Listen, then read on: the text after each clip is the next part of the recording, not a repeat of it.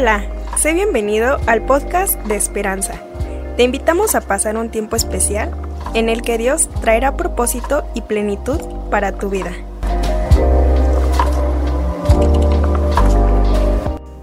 Muy bien, bueno, pues vamos a orar para ahora entrar a la palabra. Señor, gracias en esta mañana, gracias por este tiempo, porque tú eres bueno, maravilloso. Te pedimos que en estos minutos que hemos disfrutado ese tiempo en la alabanza, en la adoración, gracias Señor, es un deleite es un deleite, podemos nosotros dar ese testimonio de lo que dice tu palabra, que tú habitas en medio de la alabanza de tu pueblo. Gracias Señor, porque en medio de la alabanza, esta palabra de Dios cantada trae esperanza, fortaleza y a la vez te damos toda la alabanza, toda la oración, toda la gloria.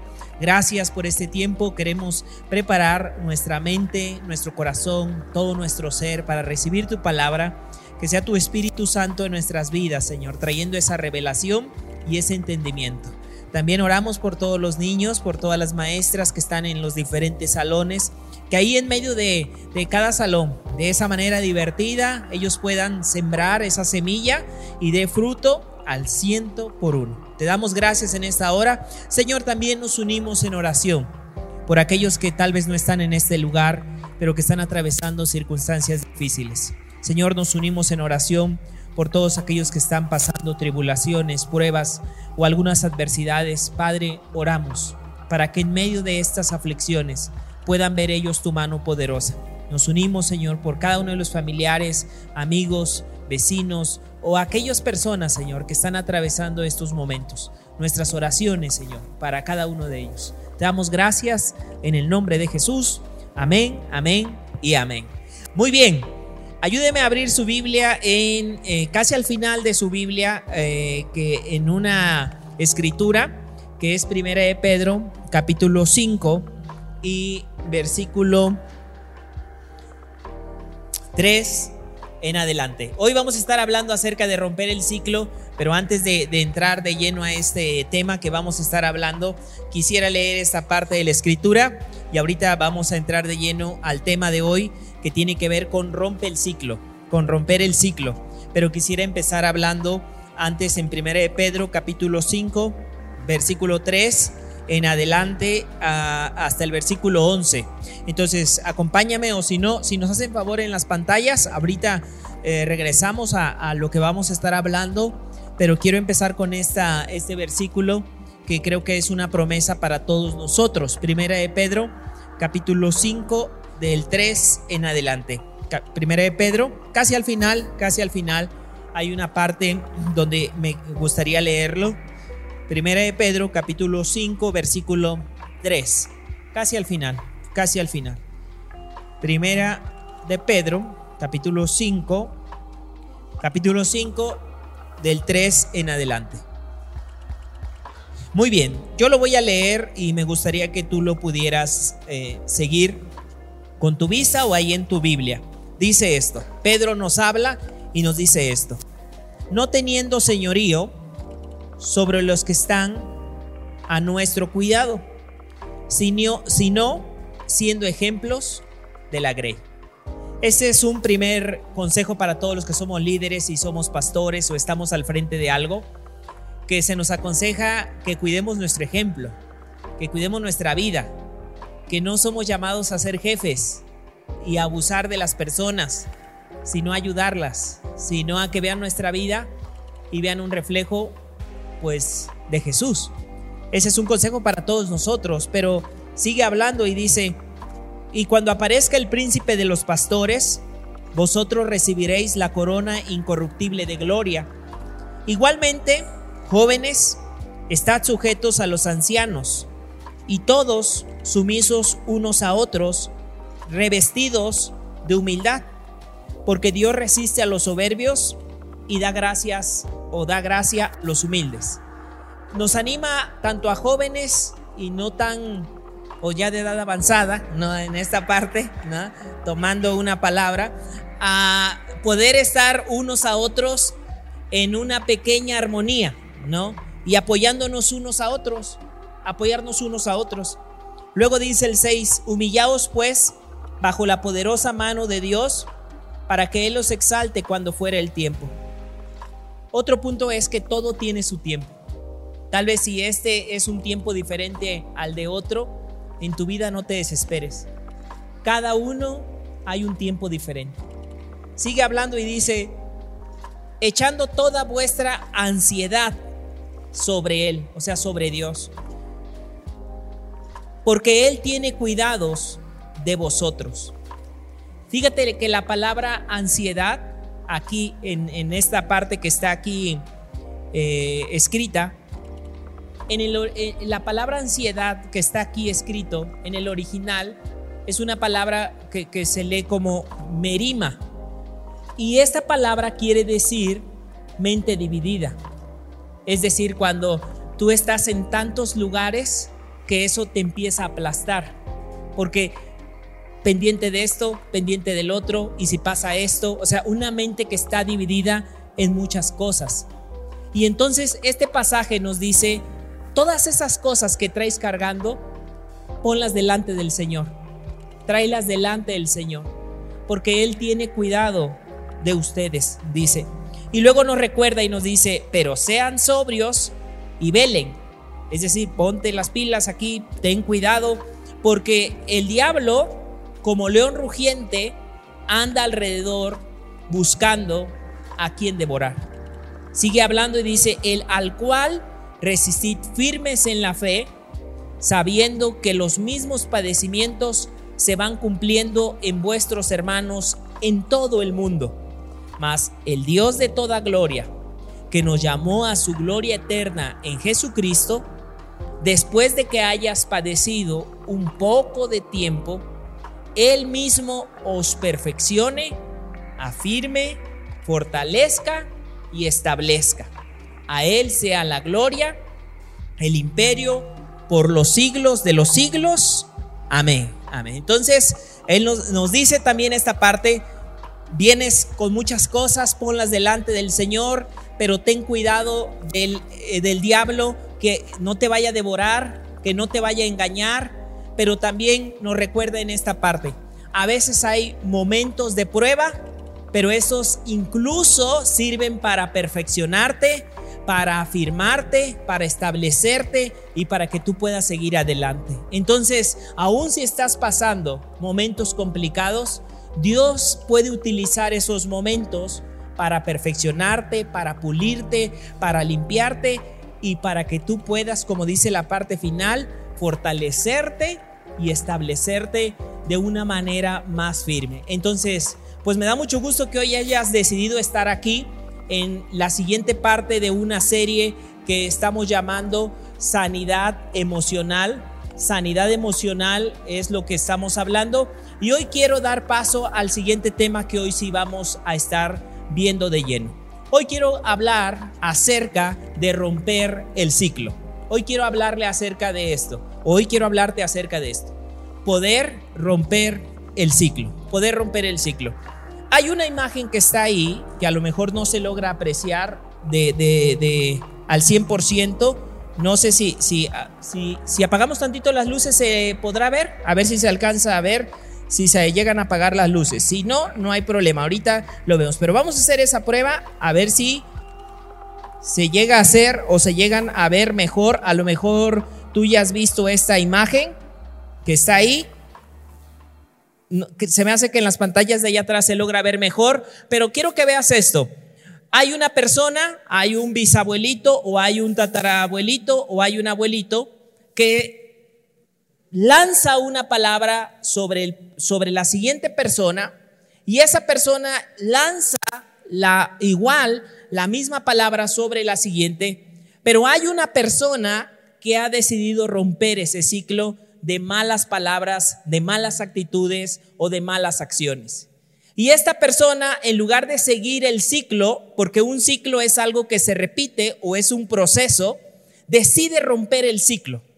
En este caso, el ciclo de las malas palabras o las malas actitudes. Decide romper ese ciclo y a partir de él establecer una nueva o un nuevo, nuevas actitudes, un nuevo ciclo de ayuda, de bendición, un nuevo ciclo. Y cada uno de nosotros cada uno de los que estamos en este lugar trae un trasfondo diferente. Creció en un ambiente diferente. Creció en un ambiente que el que está a tu lado tal vez no entienda, no comprenda. Cuando nos casamos, todos los que estamos casados, te das cuenta que cada una de las personas trae muchas cosas cargando. Aunque a veces cuando estamos de novios, pues no se alcanzan a ver todas las cosas, pero las formas de pensar, nuestras formas de actuar de cada uno de los que estamos en este lugar son diferentes. Y cada una de estas cosas te ayudan o te marcan. Te ayudan o te marcan. Pero hay un momento en la vida donde tú tienes que tomar la decisión. ¿Qué vas a hacer en tu vida? ¿Vas a continuar ese ciclo? ¿O lo vas a romper en muchas formas que eran, tal vez la Biblia nos, nos habla, ¿verdad? Y yo, yo platicaba un poquito con mi esposa que incluso a veces hay un mecanismo psicológico de defensa, que hay situaciones que a veces mejor reprimimos o ponemos máscaras tratando de que todo eso que hemos vivido, que nos ha dañado, quede ahí como que en el basurero de nuestra vida. Pero si tú no permites que Dios venga a ese basurero y empieza a traer una limpieza, no sé cuántos han ido a un basurero pero ir a un basurero, si tú has ido tan solo al de aquí, al de, al Tolcayuca, ¿no? que no está muy, muy lejos, ¿no? ¿Cuántos han ido al basurero de Tolcayuca? ¿Cuántos lo conocen? ¿No? ¿Sí? Sí. O a otro basurero, al, no del de Tolcayuca, pero a otro, a otro basurero, ¿no? Miren, fíjense lo que llegue a suceder con los basureros. Aunque, aunque no lo veamos, aunque no nos demos cuenta, ahí está el basurero. Y es, hasta cuando tú vas entrando al basurero, se va sintiendo olores. De verdad que no, no, no sé. Bueno, las personas, el organismo crea un mecanismo para después ya no, no se da uno cuenta cuántos olores fétidos y de todo hay. Pero alguien que va por primera vez sí se da cuenta de todos los olores. Pero sabes, yo creo que a veces, si tú has ido a un basurero, el basurero emocional que a veces vamos cargando por la vida es más grande que esos basureros. Y ahí vamos echando ahí actitudes que nos dañaron al basurero.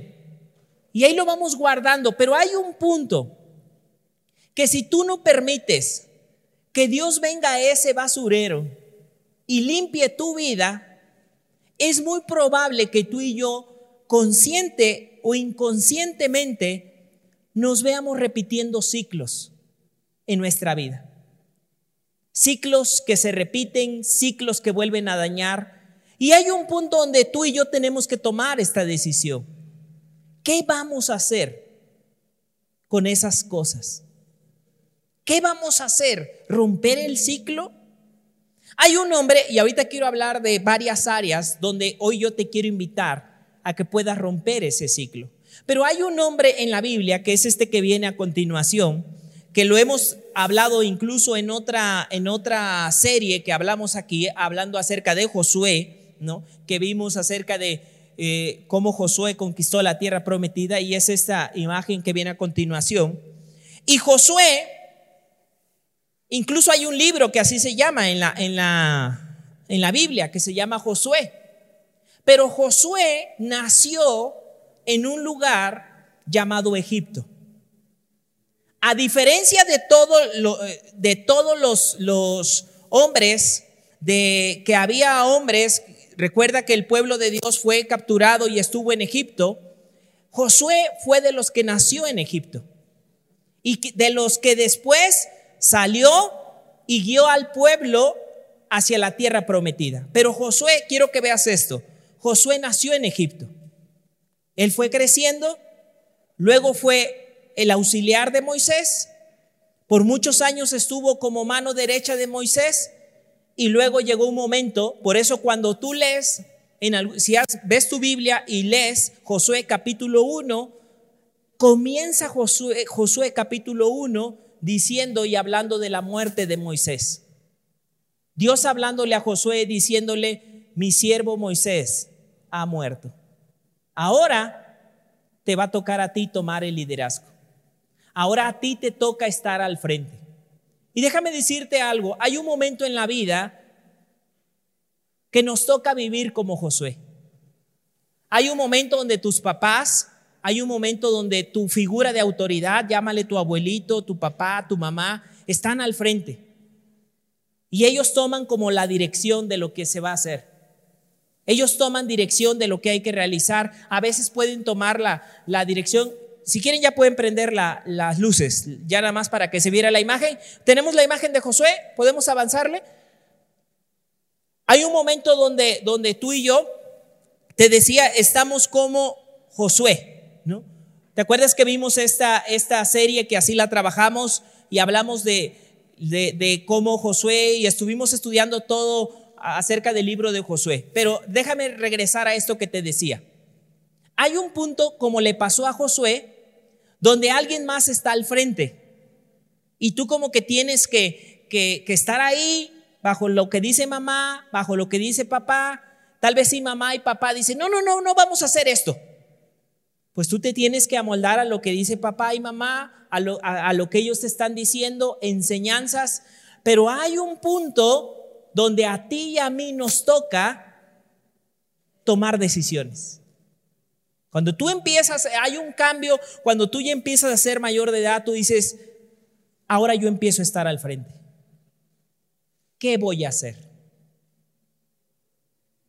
¿Qué voy a hacer? Y me encanta con Josué, porque aunque Josué nació en Egipto, no tomó todas las costumbres de Egipto, ni muchas de las cosas de Egipto desechó y empezó a establecer una nueva forma de llevar su vida. Josué, él muere a los 110 años, Josué. Así lo, lo, describe el mismo libro, Josué. Casi en sus últimos años, Josué da un discurso a todos, a todo el pueblo. Y ese discurso que te estoy hablando está en Josué capítulo 24. Y solamente, si me acompañas al libro de Josué capítulo 24, solamente voy a tomar una parte de ese discurso de Josué. Josué capítulo 24, versículo 15. Josué capítulo 24, versículo 15. Acompáñame a esa parte. Josué, Josué 24, capítulo 15. En Josué 24, capítulo 15, es la partecita que vamos a leer, pero yo quiero que tú veas, Josué, ahora mira, vete casi al inicio. Vete casi al inicio de tu Biblia. Aquí es donde estamos hablando hoy.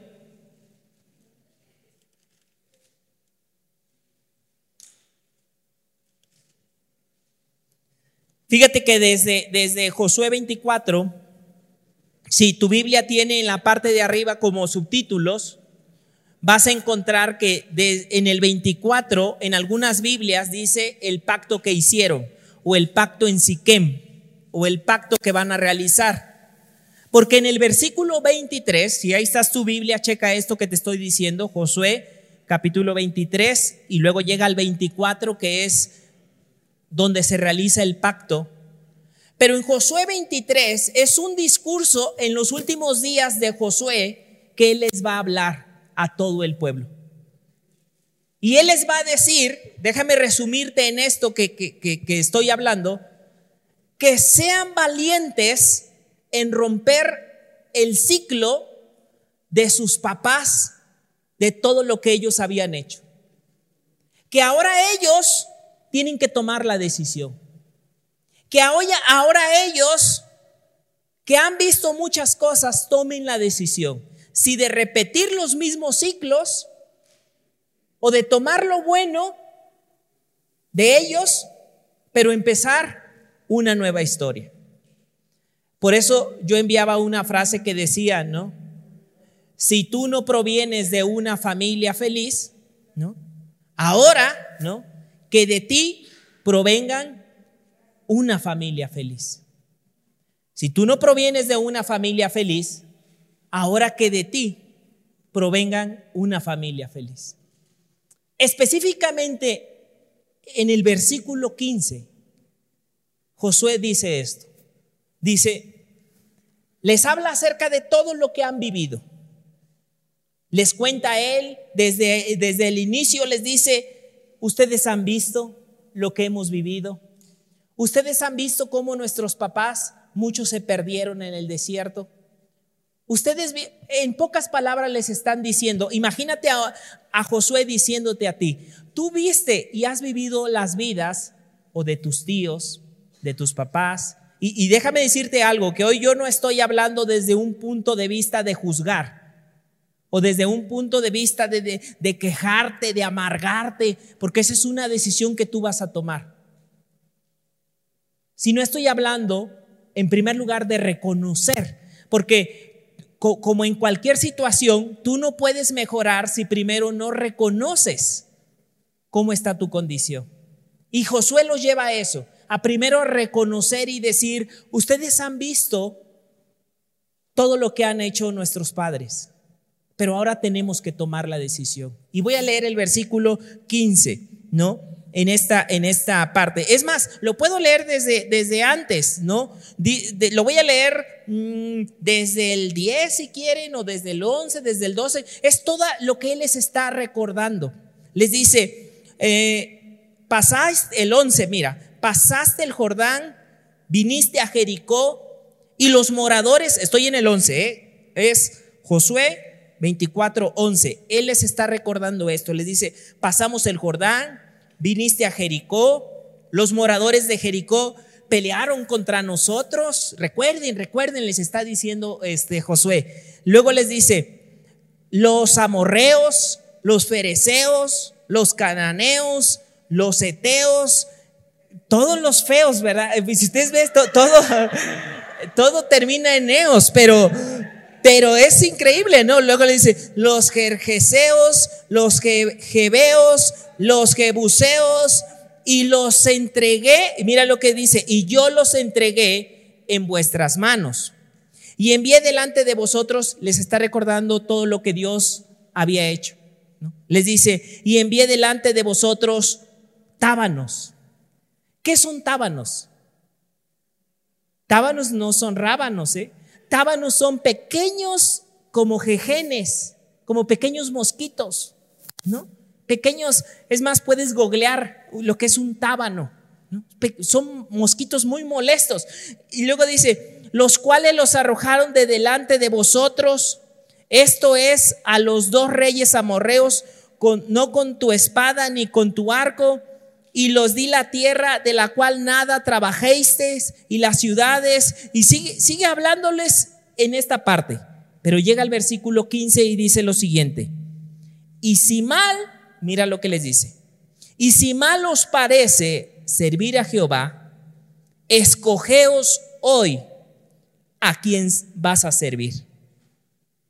Si a los dioses a quienes sirvieron vuestros padres cuando estuvieron al otro lado del río, o a los dioses de los amorreos, o sea, Él les dice, escoge, ¿qué vas a hacer? Escoge qué vas a hacer, o a los dioses de tus papás, o a los dioses de los amorreos, en cuya tierra habitáis. Y luego dice algo tremendo. Yo he tomado esta decisión, pero yo y mi casa serviremos a Jehová. Yo he tomado esta decisión, le dice. Yo y mi casa serviremos al Señor. Esta es la decisión que hoy yo quiero tomar, dice Josué. He vivido, nací en Egipto, vi muchas cosas, pero hoy yo tengo que tomar la decisión. Y creo que muchos de ustedes hoy, al igual que yo, tenemos que tomar esa decisión. Por eso la siguiente pregunta que viene, esta pregunta que viene a continuación, dice, ¿qué voy a hacer yo? ¿Qué voy a hacer yo?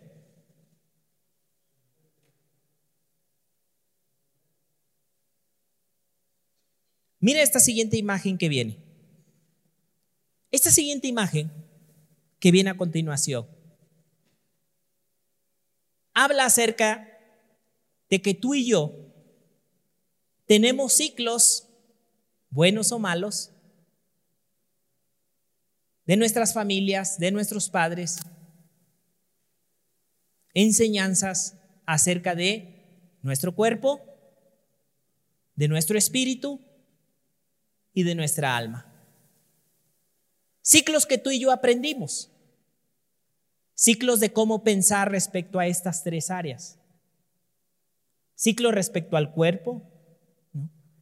Ciclo respecto a, a cómo llevar tu vida espiritual.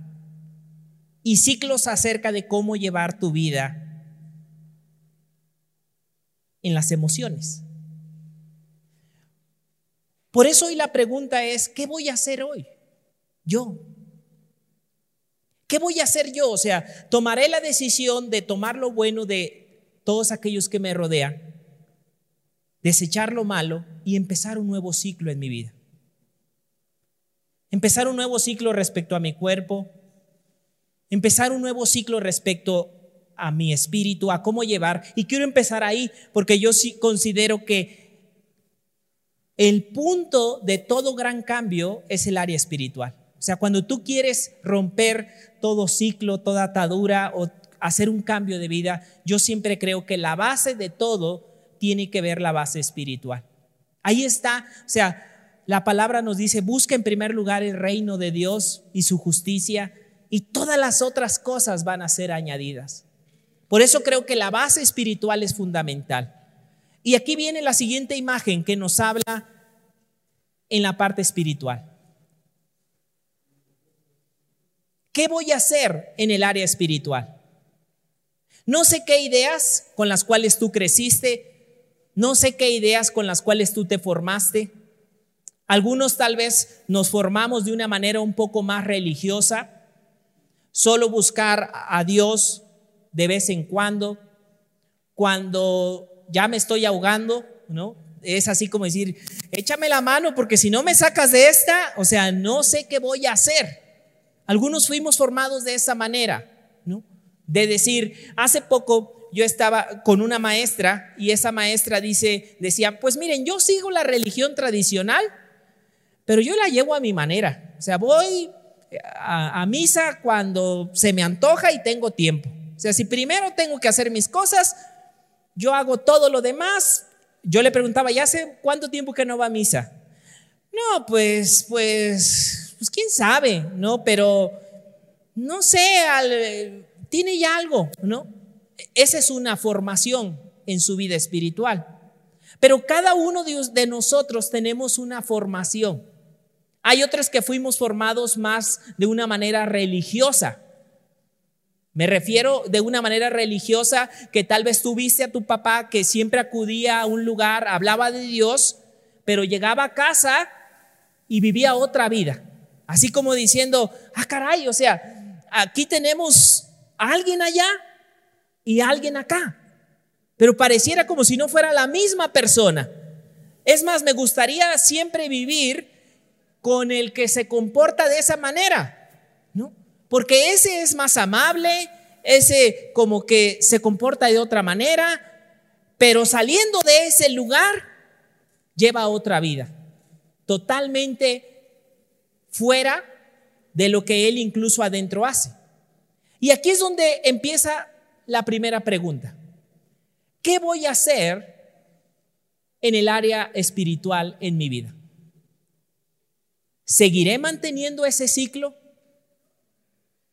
o daré el cambio de decir, voy a pasar a ser de una persona solo religiosa en apariencia, solo alguien que da, se pone la máscara de la religiosidad, ¿no? La máscara de que no rompe ni un plato, no rompe ni una flor, no abre, o sea, la máscara, como alguien decía, ¿no? Tengo mi colección de luchadores, porque tengo la de mascarita sagrada, la de Blue Demon, la del santo y la de la parca, ¿no? O decir, depende el día, depende la máscara, ¿no? Es decir, si toca domingo, pues queda mejor la del santo. No, no me voy a poner la de la, no me voy a poner la de la de la de la parca. No, esa la guardamos para el lunes, no que empieza eh, la presión, que empieza los problemas. Venga la máscara de la parca, ¿no? Y así. Pero ese es el punto que yo te digo. ¿Qué vas a hacer tú? ¿Qué vas a hacer tú? Leía un libro sobre familias y decía, tener hijos es como buscar testigos para toda la vida. ¿No?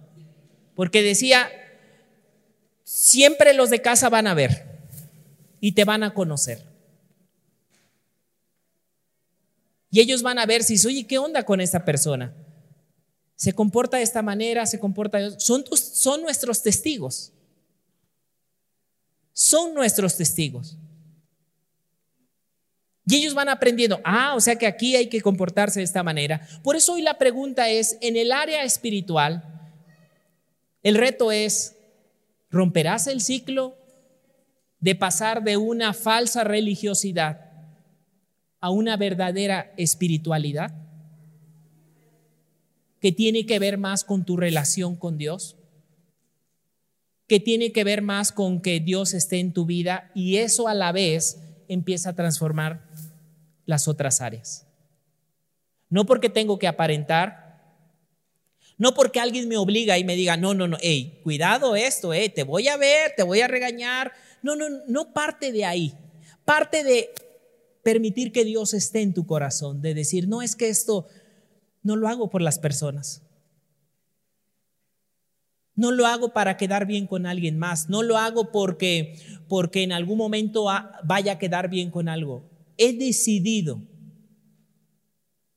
dar, romper el ciclo de mi formación espiritual, de pasar de ser religioso a ser alguien espiritual, de estar en esa relación con Dios, de no solo ponerme la, la máscara, sino poder decir, Señor, estoy en ese proceso, en ese proceso hay muchas cosas que estoy trabajando, pero en ese proceso creo que tú estás cambiando, transformando mi vida. Pero estás dando un gran salto porque estás reconociendo. Estás dando ese salto, como les estaba diciendo Josué. Tienes que decidir qué van a hacer. Porque no pueden estar, les estaba diciendo a ellos, adorando otras cosas pero también como siendo, viviendo en apariencia, que son del pueblo de Dios. Y hoy la, la primera pregunta que, que surgió fue, ¿qué voy a hacer yo cuando vi malos ejemplos? ¿Qué voy a hacer yo? Cuando incluso eso me ha lastimado, lo vi en alguien más, pero hoy la pelota está en tu cancha de decir, romperé el ciclo, como lo veíamos así, de decir, ah, todos hipócritas, no, hombre, gente que, que van y dan una cara, yo por eso no hago lo que ellos hacen, yo mejor digo, para ir ahí mejor, para seguir igual y ser igual que ellos, pero no te das cuenta que estás en el mismo ciclo. que aprendiste. Y llega un mundo donde dices, ¿qué voy a hacer? ¿Romperé el ciclo? ¿Podré disfrutar esa relación con Dios? ¿Podré disfrutar esa comunión de estar en el gozo del Señor? Yo hace poco hablaba en, en, una capacitación de líderes y yo les decía, fíjense que la religiosidad, eran líderes, eran pastores, Y yo les decía, a veces en la religiosidad y en el legalismo nos hace funcionar de esta manera. El día que me toca servir o el día que me toca dar un tema, hasta teníamos frases de decir, hay que prepararnos, porque nos va a tocar servir, si es posible hay que ayunar. Y yo le dije, escúchame muy bien lo que les digo, no es que esté en contra de eso, pero si solo te vas a preparar para el momento, cuando te toque servir, cuando te toque pasar o hacer algo, estás en problemas. Porque esto quiere decir que el día que no te toque servir o que no te toque hacer algo, tú dices, no, hombre, ahorita no me toca servir, no voy a hacer nada. No, hombre, pues ya, ah, pero cuando me toque servir, ¿cuándo, me va a tocar pasar a decir algo? Porque quiero hasta ayunar, ¿no? Porque Dios me va a respaldar con ayuno, con oración y que fluye. Oye, yo no estoy en contra de eso, pero eso no debería de ser solo para cierta ocasión, sino una relación con Dios. Te toque servir, no te toque servir, todos los días tengas ese encuentro con esa relación con Dios. De decir, aquí estoy, tengo una relación contigo, Señor. Toda, déjame decirte algo, aunque va a, sonar un poco duro. Todas las relaciones se pueden acabar humanamente hablando. Aunque tú no lo creas, aunque tú digas, no, esta persona nunca se va a ir de mi lado. Y aunque nunca se vaya de tu lado, esto no lo digo de una manera dura, pero tarde o temprano, si él o tú no te mueres, ¿no? Se va a acabar esa relación, pero nunca se va a terminar la relación que tengas con Dios. O sea, esa relación siempre va a estar en tu vida. Esa relación con Dios. Pero la pregunta es, ¿voy a romper el ciclo de la religiosidad a la espiritualidad? de esa relación con Dios. Quiero hablar del segundo ciclo, del ciclo del alma, del ciclo de las, del alma.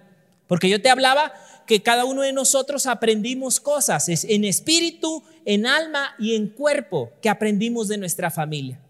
Cosas que venimos trayendo, que venimos jalando y que incluso a veces creemos que es imposible romper porque así nacimos, así nací y así me moriré, dijo el poeta Elizalde, o quién se dijo eso, ¿no? Así nací, así viviré o algo así, ¿no? Pero la cosa es que muchas veces creemos que no podremos romper ese ciclo. Es que mi abuelito era igual, ¿eh? No, mi abuelito era de mecha corta y yo soy igual. A mí me dicen algo y yo luego, luego me voy a la yugular, ¿no? Así soy, así, así somos todos los Ramírez. O sea, hasta tenemos esa idea de que muchas veces decimos, así somos todos los, y luego viene tu apellido, ¿no? Hemos comprado esa idea de decir, es imposible cambiar, es imposible hacer ese, ese, ese salto. Pero aquí viene lo, lo importante. ¿Y qué pasaría si en los Ramírez o en los Pérez o en tu apellido, como fue en el caso de Josué, alguien se levanta y dice, no necesariamente tiene que ser así. No necesariamente tiene que seguir el ciclo. No necesariamente. Y si ahora le podemos enseñar a, a, las nuevas generaciones de nuestra familia que cuando estás en Dios hay ciclos que se rompen. Hay una nueva forma de poder llevar esta vida, esta familia, de caminar por la vida. Y eso es lo que Josué les estaba diciendo. No sé qué han decidido ustedes, les decía a todos. Pero me encanta lo que Josué le dice en Josué 24:15, que le dice, pero yo, en primer lugar, he tomado esa decisión yo y también mi casa. El otro salto o el otro ciclo es de prisionero emocional. Hay algo que en el área de las emociones se llama no sé si tú lo has escuchado y creo que en esto vas a estar muy eh, um, relacionado con esta palabra porque en México se vivió por mucho tiempo, pero hay algo que se llama secuestro emocional o ser prisionero emocional. Un secuestro, como si, antes de que lleguemos a la palabra emocional, un secuestro, todos creo que lo conocemos en el área física, ¿no? Cuando alguien te agarra, te lleva y te por un rato te aprisiona, cobra ahí su dinerito y ya te manda a tu casa, ¿no? Todo traumado, ¿no? Digamos en esa parte, ¿no? Rápidamente lo resumí, ¿no? Pero la parte que yo te estoy diciendo, un secuestro es alguien por que tú no tienes el control. Lo tiene el secuestrador. Y un secuestro emocional es cuando tú no tomas el control, pero tus emociones sí. Y permites que las emociones sean las que te secuestren y ellos te ponen bajo su control. Y si en este momento viene la ira, la ira toma el control.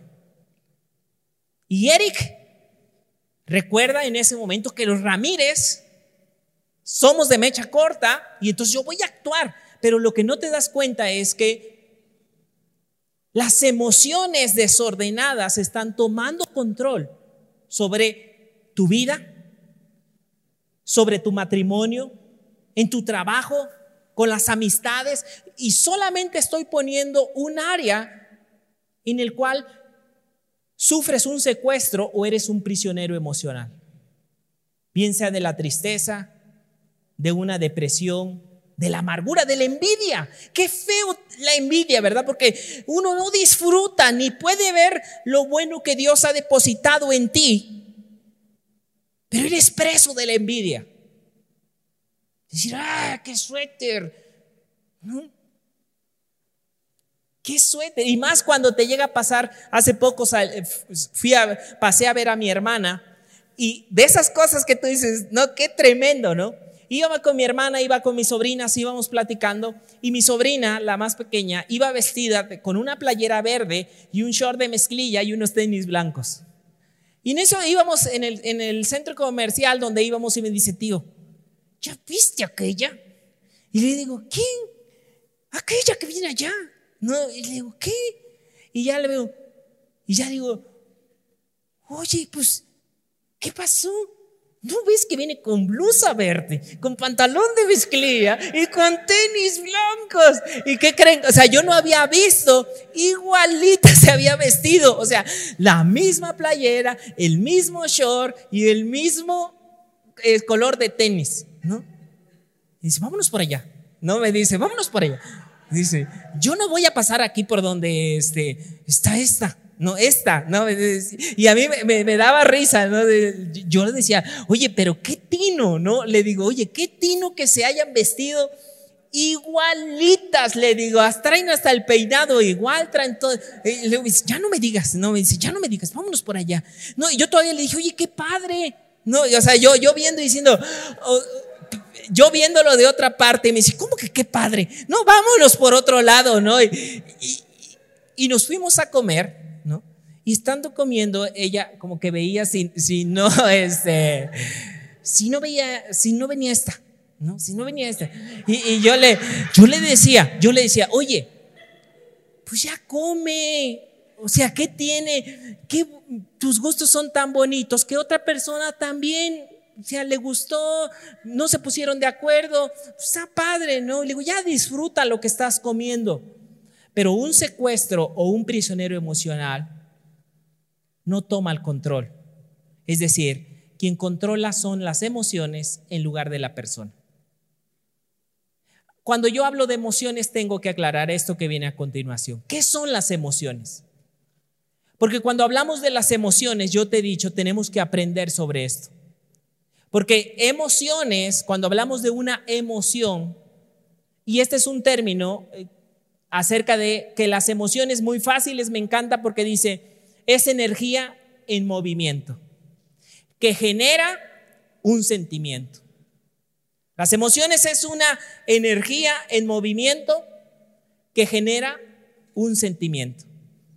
Y, una, y esta energía o esta, esta emoción, mira la siguiente imagen, genera una reacción en tres áreas sobre tu vida. Primero, en la parte de arriba no se alcanza a ver muy bien las imágenes, pero trae una alteración neurofisiológica en tu cuerpo. Por eso habla ahí en tu cuerpo una reacción neurofisiológica, es decir, cuando tú, tu cuerpo reacciona. Por ejemplo, cuando tú ves a alguien que te cae mal, tu cuerpo reacciona. Aunque tú lo quieras negar, tu cuerpo tiene un mecanismo. Es más, en el estómago, en tu corazón, la presión de tu corazón aumenta. Se late más rápido. Cuando tú ves a esa persona que tú dices, tu corazón, tu rostro, tu cuerpo eh, corre energía. Pero no tan solo es en el cuerpo, sino también se da en el cerebro, ¿no? La parte neurológica, también hay cambios en tu cerebro. Y por supuesto, también hay cambios en tu comportamiento. El punto aquí es si esta emoción o estas emociones van a controlar tu vida o tú serás capaz de controlar a las emociones. Todos vamos a sentir esa reacción, pero no todos estamos destinados a que te controle, sino a que te pueda controlar la primera área que hablamos, el área espiritual. De permitir y decir, a ver, ¿ok? Y empieza un proceso que se llama, y ahorita lo vamos a ver un poquito, pero el brinco es de prisionero emocional a la libertad emocional. Tengo la libertad de sentir porque las emociones son dadas por Dios, pero no son dadas para que te controlen, sino son dadas como indicadores de que algo está sucediendo, pero no para que te controle, ni la ira, ni el enojo, ni la amargura. Pero hay cambios en el, en tu cuerpo, en el cerebro. Pregúntale a alguien que es enojón. Su cuerpo, su mente, sus surcos cerebrales, rápidamente corre la ira. Y para la siguiente ocasión es más fácil que esa persona se enoje por todo. Por eso vas a encontrar gente que una vez que practica tanto el enojo, es como, como un caminito. Cuando tú pasas por un caminito, tanto pasas por ese caminito, normalmente lo hacemos cuando tú vas en la calle y quieren cortar vuelta, ¿no? Que está la banqueta así, pero la banqueta está para allá y luego para acá, pero pues te la puedes botar, este, te la atraviesas, por así decirlo, ¿no? En lugar de seguir la banqueta, te atraviesas y dices, lo hago más corto. Pero la gente camina tanto por eso que se marca un caminito. Lo mismo llega a suceder en tu cerebro. Tanto recorre la ira, tanto recorre el rencor que el día de mañana nada más necesitas tantito y el rencor te secuestra. Puedes ir a un día feliz, pero alguien olvidó la botella de agua. Ah, o sea, ya una botella de agua. Fíjate bien lo que va a suceder a continuación. Una botella de agua va a tener el poder de arruinarte toda la salida. Y de transformarte. Les dije que no hiciera. Y ya eh, viene el secuestro, que, que, que te presiona. Y el secuestrador te dice, no vayas. Y si a eso le agregamos la guerra espiritual, no, no vaya ya, fastidia este día ya. Y si a eso le recuerdas, le agregas cómo actuaba tu papá y las cosas que aprendiste, te secuestran. Y ahora vas a llevar tu vida. No eres capaz de poner un alto y decir, a ver, espérate. Vamos a, procesar esta emoción. Porque si a ti se, se te llegara a olvidar la botella, te puedo asegurar que tú dirías, no, pues es que yo tengo tantas cosas que hacer. O sea, eh, la culpa es de ustedes. ¿Por qué no me, no me ayudan? A mí no me ayudan. Por eso yo olvido las cosas, porque ustedes no me ayudan.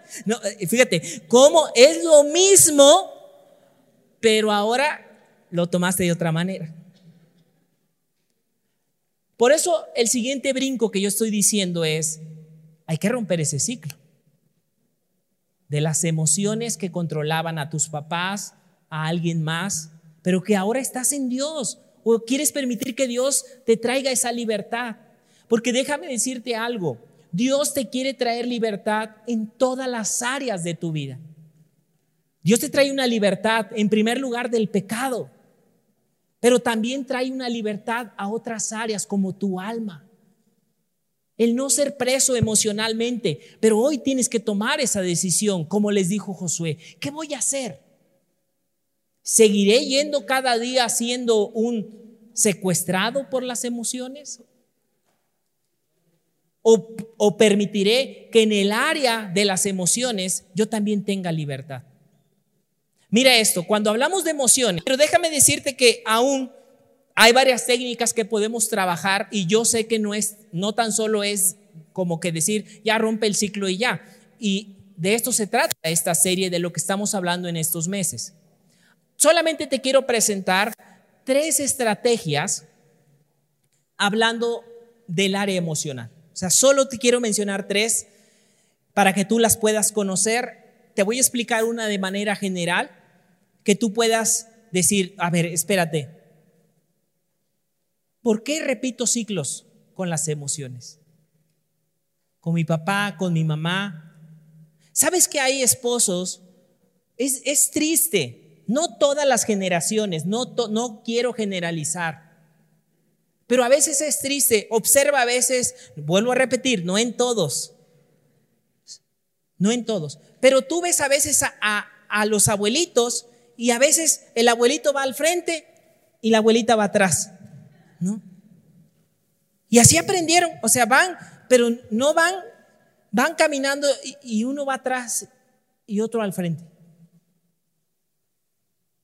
Pregúntale a dos personas que andan noviando si van a hacer eso. Es una grosería, casi, casi. Pero ¿sabes algo? se van perdiendo cosas y vamos permitiendo que muchas cosas nos vayan robando el gozo del Señor. Pero no tiene por qué ser así. Eso es lo que voy. No tiene por qué ser así. Al menos que tú lo decides. No tiene por qué seguir ese ciclo y ese patrón. Otros, yo estoy hablando del punto de vista de los esposos, que yo vi en patrones de mi vida. Yo vi muchas veces a mi papá, por ejemplo, que íbamos a un lugar, comíamos y dice, come rápido y límpete y no le vais a decir a tu mamá.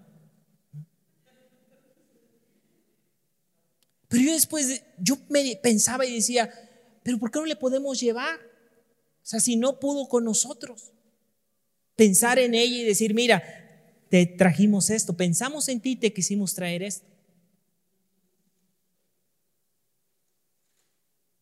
Pero a veces son patrones, o sea, de decir, ¿cómo yo? Ya los demás. Yo como bien, yo acá una torta grande, Tatiana, doble pierna, pollo, póngale pechuga, todo, todo bien, bien preparadita, bien preparadita. Y la otra persona, no, pues ella no, no, no. Pero son patrones de vida que no nos damos cuenta. Ese es el peligro, porque uno no se da cuenta. Aquí uno dice, a ver, espérate, tengo que renovarme. Con razón, ese matrimonio tiene una calidad muy baja de cómo se llevan porque dejan de hacer cosas. Pero vuelvo al punto, tú puedes cambiar la historia. Ese es el punto que Josué les estaba diciendo. ¿Qué van a, qué van a hacer? Tomen la decisión. Tomen la decisión. Ahora, cuando hablamos de emociones, mira esto, te quiero hablar, te dije de tres herramientas. La primera es una que se les, a veces se les están enseñando a los niños que se llama como matea. No sé si tú la has escuchado. Es, eh, matea es una técnica, la siguiente que se trabaja. Matea es que son las iniciales de emociones principales, ¿no? La siguiente imagen, y se llama Matea porque son estos, estos mm, emociones principales. Lo que es miedo, la, la siguiente que se llama Matea, es miedo, afecto, tristeza, enojo y alegría. Es la otra. Esta es la siguiente técnica que vamos a ver. Se llama Matea. Esta es la tercera que vamos a ver. Atrás, atrás. Esta se llama ruler y ahorita la voy a explicar un poquito, solo para que veas que hay muchas formas de, que Dios te ayude y no tienes que ser necesariamente, te tienes que atrasar, ¿no? Ah, si quieren la, la segunda,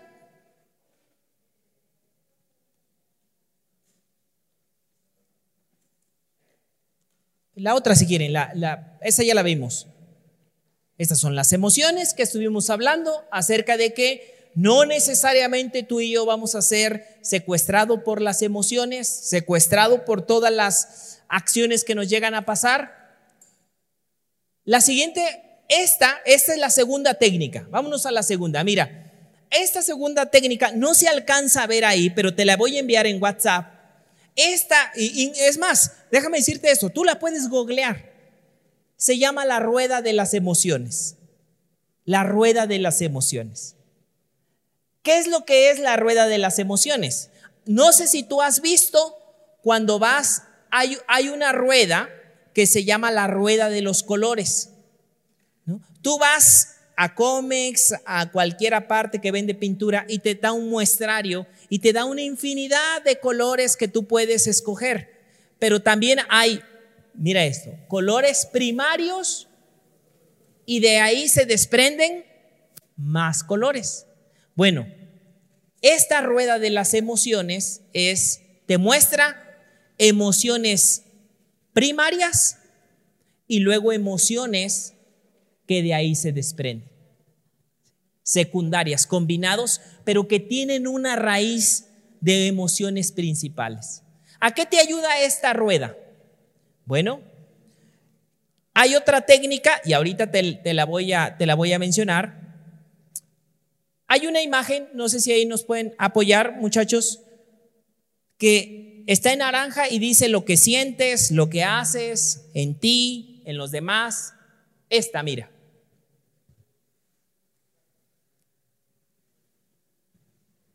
Quiero que observen muy bien estos cuatro pasitos.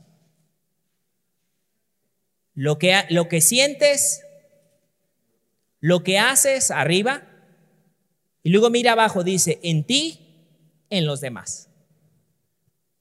Cuatro pasitos que te pueden ayudar a poder trabajar el que no seas prisionero de tus emociones.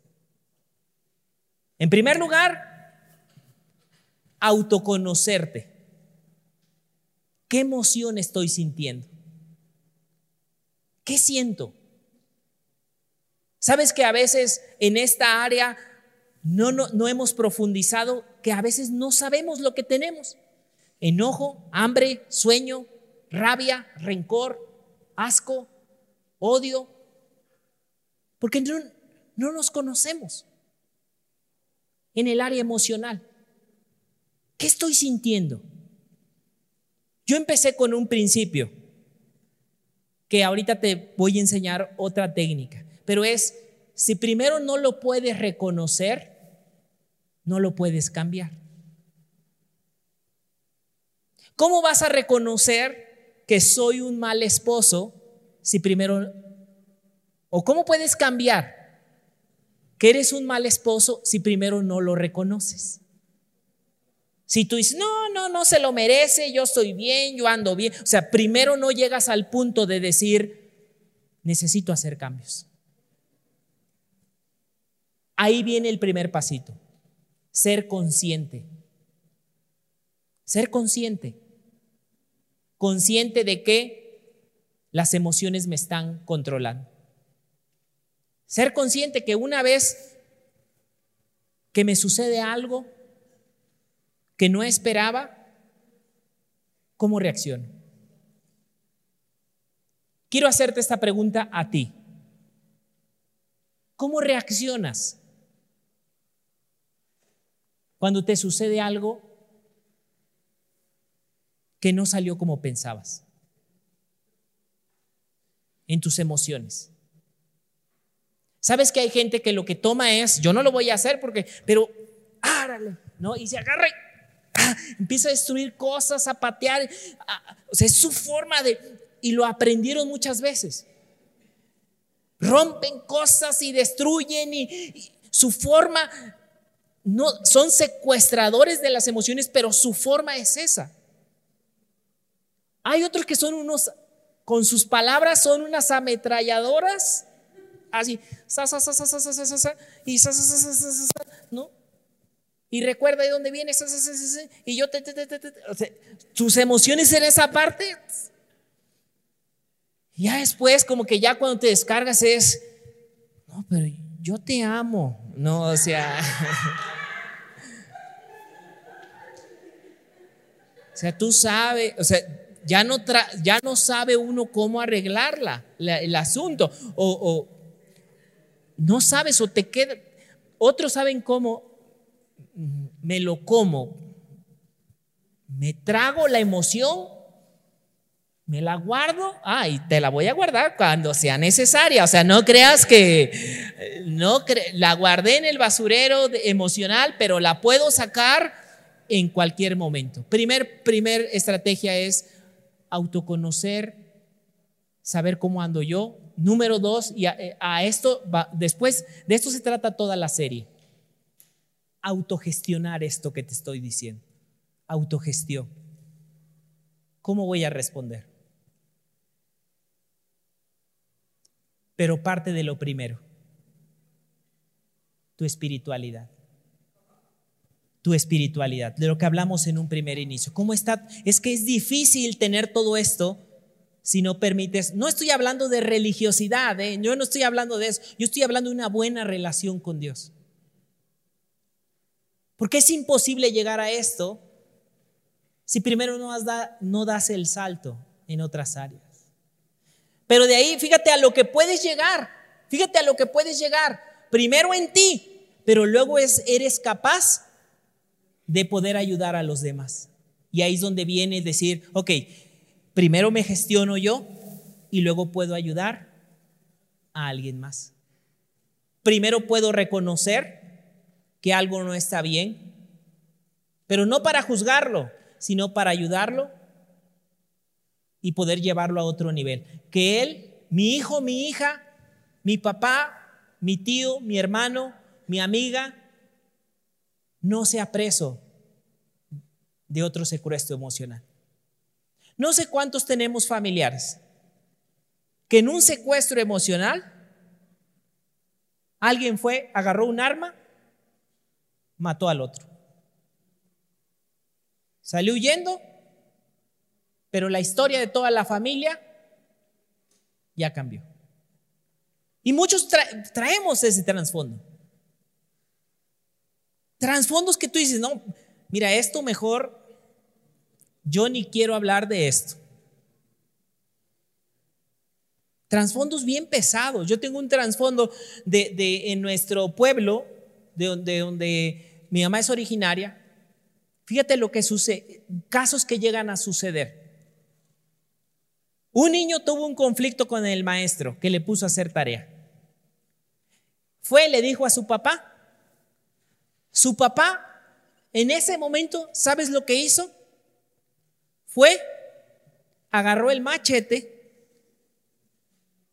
fue a la escuela y descuartizó al maestro. Tuvo que irse hasta hace, creo que pasaron 30 años, que en una ocasión me dijo mi mamá, ¿ves aquel que es tu tío? Ya me contó la historia, yo dije, no, pues ni me hubieras dicho esto, no, ya, ya. Ni me hubieras dicho qué sangre corre por mis venas de esto, porque... Pero ahí va el punto que yo te digo, historias que tú dices, no, este está tremendo. Porque en un secuestro hace uno cosas locas. Desde estas a como le dijeron a Saúl, que le dijeron, Saúl, locamente has hecho. Es que el pueblo no venía el sacerdote y yo tuve que tomar. Locamente has hecho, Saúl. Y por cuanto hiciste locamente esto y no me tuviste temor, tu historia pues va a cambiar. Y eso no está padre en nuestra vida, cuando podemos tener la opción de la libertad emocional. Sentir las emociones, gestionarla, decir esto me molesta, pero no va a ser el que tome el control. Señor, ayúdame a gestionar esta emoción.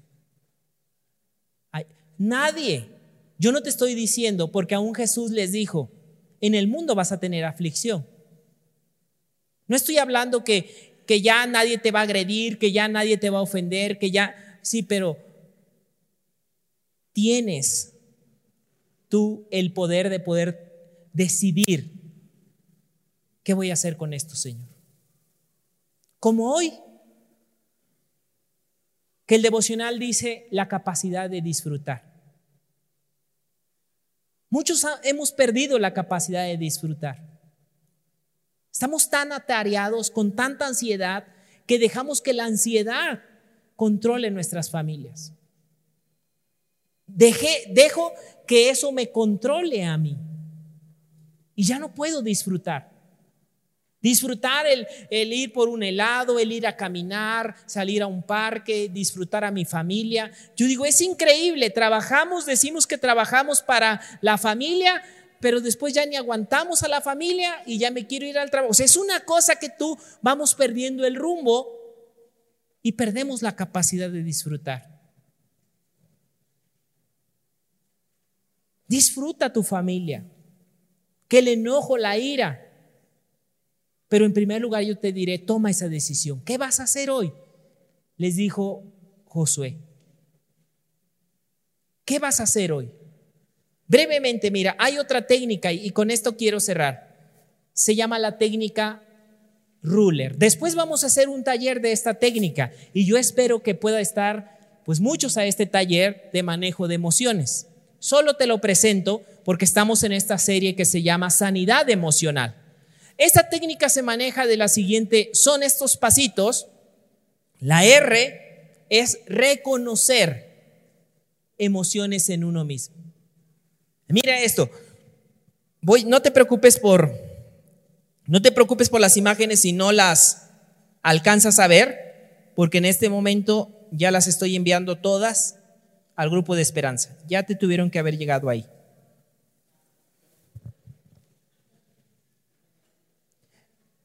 Pero mira, porque quiero, ve a tu celular. Si ya te llegó ahí, si ya te llegaron las imágenes, ve a la rueda de las emociones.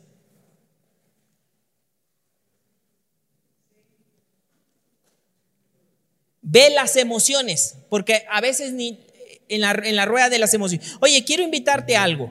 Si tú no estás en el grupo de WhatsApp, deberías de estarlo, ¿eh? porque te va a llegar información.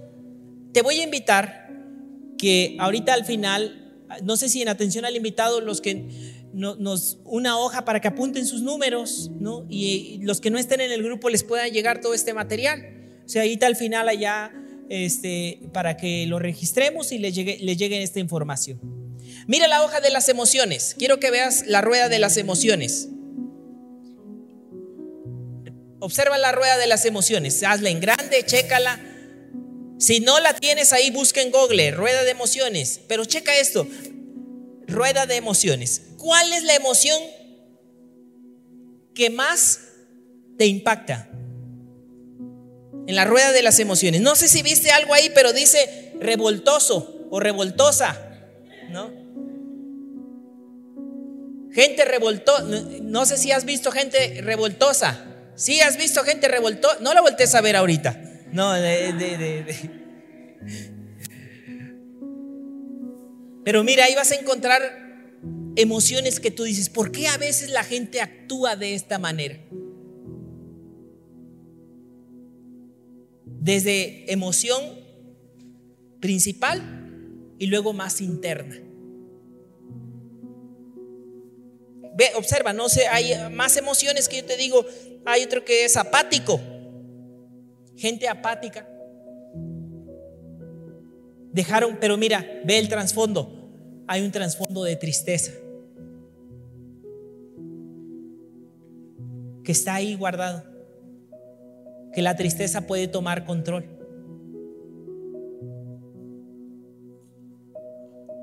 La pregunta es, y hay un montón, por eso te digo, este es un tema amplio, porque a veces nada más decimos, ay, no sé, como que quiero algo, como un helado, como una coca, pero también una pizza. No, que tú dices, no sé, no sé cómo me siento de la vida. No sé, como que quiero ir a comprar ropa, zapatos, ¿no? Quiero ir a endeudarme, ¿no? Pero hay un montón, no comprendemos que hay situaciones y emociones que son normales, que te están avisando algo, pero no tienes por qué ser secuestrado. Ok, próxima semana vamos a ver un poquito más. Ponte de pie, vamos a orar, vamos a orar. Si no estás en el grupo, déjame enviarte este material, déjame enviarte este material. Vamos a orar, vamos a orar, ponte de pie.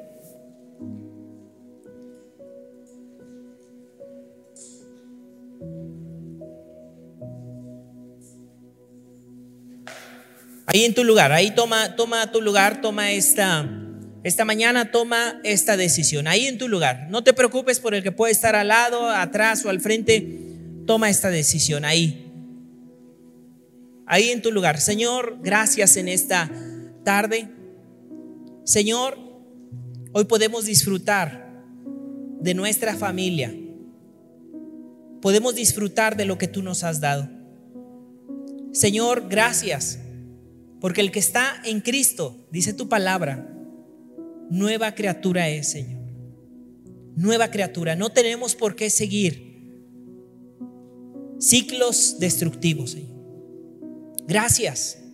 Y si estamos en este lugar, en primer lugar te pedimos. En primer lugar te nos rendimos a ti, Señor. Aquí está nuestra vida. Aquí no está nuestro corazón lo traemos delante de ti, Señor. ¿A quién más iremos si tú eres nuestro creador? Señor, te pedimos que en cada uno de nosotros que estamos en este lugar, seamos valientes para romper esos malos ciclos. Señor, y no es solo nuestras propias fuerzas, no es solo en nuestra propia fuerza. Cuando tenemos, cuando te tenemos a ti, cuando tenemos tu Santo Espíritu para todos estos cambios. Señor, aquellos hombres y mujeres que llegan a este lugar creyendo que es imposible, se ha renovado su mente, Señor. Porque para ti no hay nada imposible, Señor. Para ti no hay nada imposible aún aquellas personas que llegan a este lugar, Señor, creyendo que han pasado tantos años, que han pasado tantas situaciones, que aún el enemigo les ha hecho creer que es imposible que puedan llevar otra calidad de vida. Trae una transformación a nuestra mente, Señor. Padre, una renovación, como dice tu palabra, que venga una renovación a nuestra mente. Señor, en primer lugar, en el área espiritual, más que una religión, poder disfrutarte en esa relación espiritual contigo. Dar ese cambio, esa comunión contigo. Pero también hoy queremos orar por todos aquellos, Señor, que hemos permitido que las emociones no secuestren y nos aprisionen. Señor, la semana pasada hablábamos de Isaías, cómo tú nos diste esta palabra. He venido a traer libertad a los que están presos. Señor, que desde este tiempo empiece, seamos conscientes de esa libertad que podemos tener, disfrutar a nuestra familia, disfrutar la vida, disfrutar aún nuestro trabajo, todo lo que hacemos. Gracias por este tiempo. Gracias, Señor. Te pedimos que venga ese tiempo que podamos crecer para también ayudar a los que nos rodean. Gracias. Esperamos que este mensaje te ayude con tu desarrollo. Te invitamos a que puedas seguir esta conferencia en el canal de YouTube que estará disponible todos los miércoles. Esperamos puedas seguirnos en Facebook e Instagram como Esperanza. Los links están en la descripción de abajo. Hasta la próxima semana.